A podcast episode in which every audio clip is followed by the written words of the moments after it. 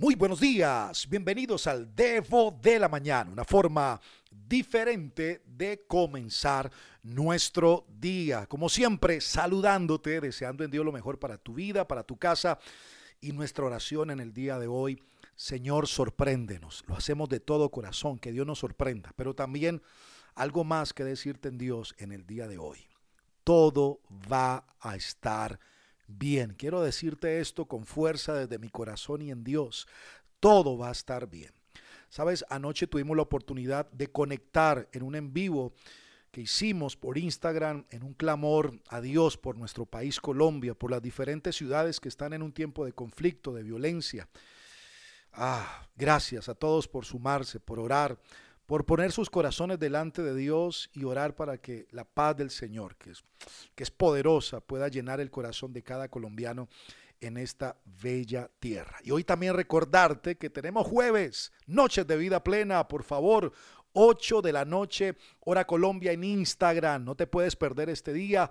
Va a estar buenísimo. Rogamos a Dios que podamos tener un buen internet, porque también hemos tenido las comunicaciones, la internet atacada y afectada en nuestra ciudad. Pero vamos a tener día de victoria.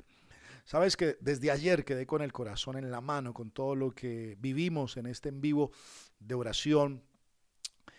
Y una de las cosas que, que más tengo en la mente es la idea de ser pacificadores. Sabes, estos días me he sentido tentado a tener como rabia, rencor, a, sentimientos que no son propios eh, de uno, que ve cosas en honor a lo que están pasando en la televisión, en las noticias, en Facebook, en Twitter, y le entra un coraje, como que le hierve a uno la sangre, pero sabes que he entendido algo, que Dios quiere que seamos pacificadores. Y de esto quiero hablarte en el capítulo de hoy. ¿Sabes por qué? Porque nuestra tendencia natural muchas veces es odiar y odiar a nuestros enemigos, o al menos si no los odiamos los queremos evitar a toda costa. Pero quiero decirte algo, que si evitas el conflicto vas a ser miserable, perdóname si sientes que he dicho una palabra fea, pero Muchas veces terminamos siendo miserables la mayor parte de nuestra vida por evitar el conflicto, pero creo, creo con firmeza, que Jesús nos llamó a estándares de vida mucho más elevados. Así que Él nos llama a ser pacificadores, no a mantener la paz. Escúchame bien. Jesús nos llama a ser pacificadores, no a mantener la paz, porque hay una gran diferencia.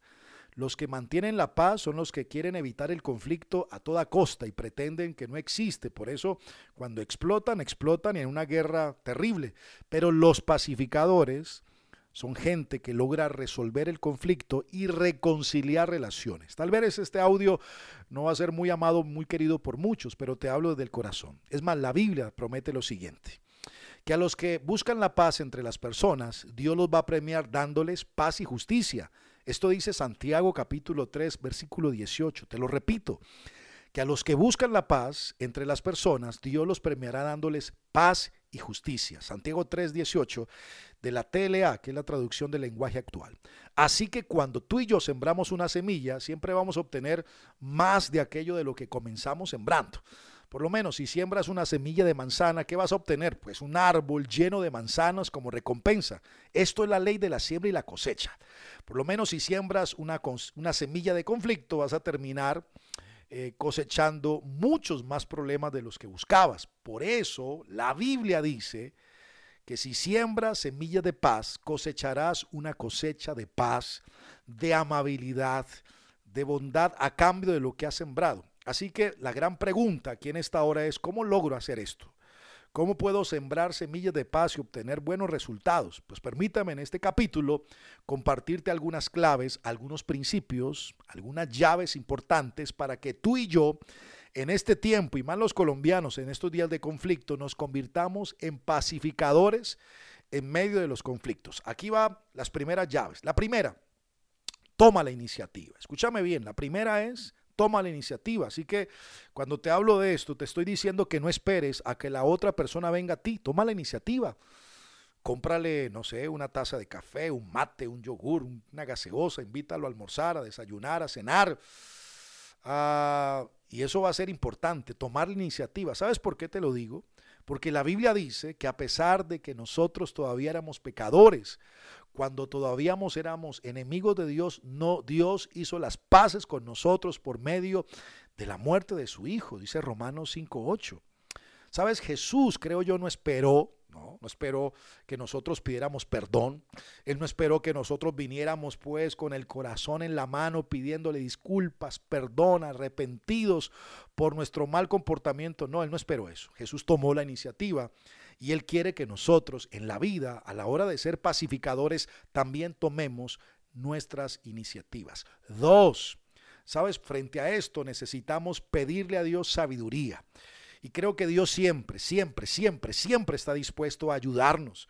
Cuando estamos haciendo lo que Él nos dice, cuando estamos haciendo lo correcto, Él nos va a ayudar. Por eso la Biblia dice que si a alguno de ustedes le falta sabiduría, pídansela a Dios y Él la va a dar, porque Dios es generoso y nos da todo con agrado. Vamos a pedirle a Dios sabiduría, dice Santiago 1.5.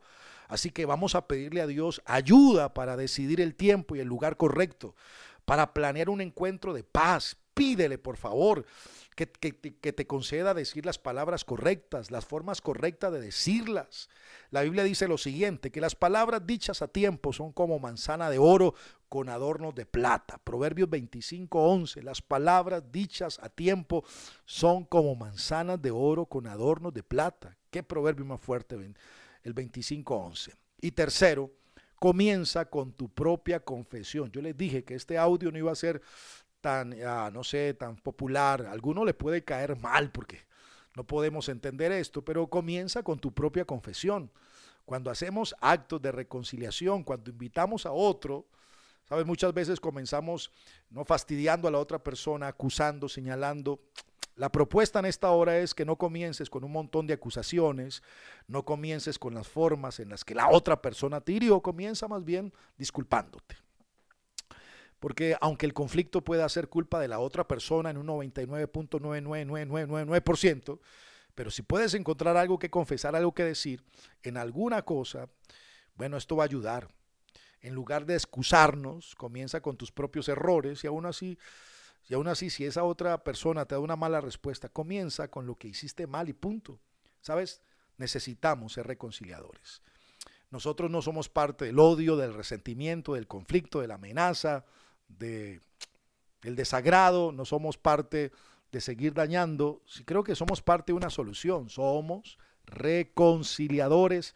Simplemente yo te dejo este audio allí. La Biblia dice que retengamos lo bueno, desechemos lo malo, pero al menos préstale atención a estos principios. Toma la iniciativa, pídele sabiduría a Dios y comienza con tu propia confesión. ¿Qué te parece si oramos? Dios, ayúdanos en esta hora. Tenemos un día delante de nosotros y lo que pedimos, paz para Colombia. Señor, que tú puedas en este día tocar nuestros corazones, el de los colombianos, y bendecir esta tierra con tu paz, que todo esté bien. Y a cada oyente de este audio lo bendigo, que tenga un buen día. Pero Señor, ayúdanos a ser gente de reconciliación. No parte de los problemas, no parte del odio, no parte de la rabia, no parte de la venganza, sino que seamos gente de reconciliación y para eso te pedimos que nos hagas gente sabia. En el nombre de Jesús. Amén y amén. Antes de irme, quiero recordarte que si quieres, si quieres recibir el Debo de la mañana de primera mano, por favor, en este día escríbeme el número de WhatsApp más 57 304 90 57 19. No se te olvide, hoy, 8 de la noche, hora Colombia, 22 Argentina, noches de vida plena. Va a estar extraordinariamente bueno. Creo que Dios nos va a bendecir. Así que un abrazo gigante. Recuerda, soy Alejo Alonso. Si te gustó este Debo, házmelo saber, pero lo más importante, compártelo a otras personas. Bye bye.